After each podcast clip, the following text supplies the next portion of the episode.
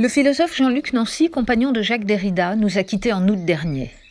Il livre, dans un ouvrage posthume, explicitement intitulé La haine des Juifs, en dialogue avec Daniel Cohen-Lévinas, qui paraît ces jours-ci aux éditions du Cerf, son testament sur la question de l'antisémitisme auquel il n'a cessé de réfléchir, tant ce phénomène lui semblait consubstantiel à l'humanité et nous révèle, tout comme la violence et la haine, quelque chose de celle-ci. Certes, il n'existe pas pour Jean-Luc Nancy une véritable nature de l'homme, mais des affects et des émotions qui l'accompagnent et structurent à la fois la représentation qu'il a du monde et les discours qu'il en fait. L'antisémitisme s'inscrit dans celle-ci, nous permettant d'aller plus avant dans notre réflexion sur nous-mêmes. C'est dire si à travers ce livre, les lecteurs peu familiers de sa pensée pourront en saisir quelques-unes des lignes de force. La première remarque qui vient à l'esprit en le lisant est combien la pensée de Jean-Luc Nancy demeure contemporaine des problèmes que nous nous posons et nous aide à y voir plus clair dans cet adversaire quotidien que constitue l'antisémitisme.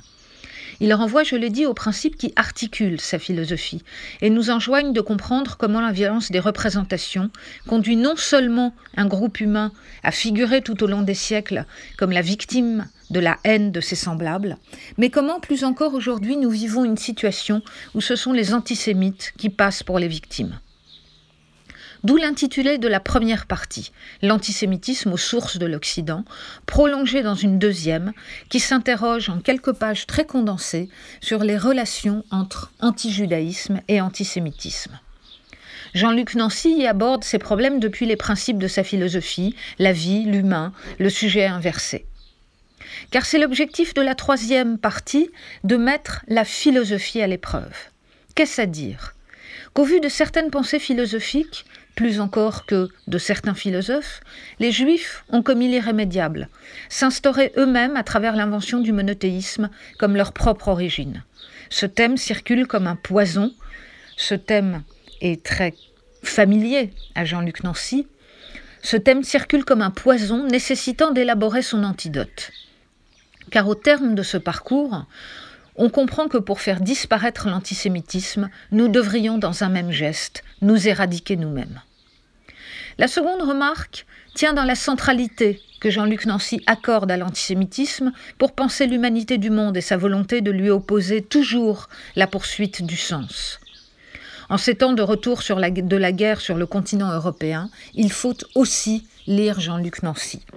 La troisième remarque sera pour souligner l'absence de concession de sa pensée. Il s'agit de s'interroger sur la manière que nous avons de nous penser et de penser l'autre, mais aussi sur les perversions qui corrodent aujourd'hui cette appréhension. On peut ne pas être d'accord de bout en bout avec la pensée de Nancy. On peut regretter qu'il n'accorde pas assez au sujet historique. Mais on ne cessera jamais de rappeler le combat incessant qui fut le sien pour dénoncer l'antisémitisme. Avec sa disparition, nous avons perdu un esprit sans concession sur le sujet.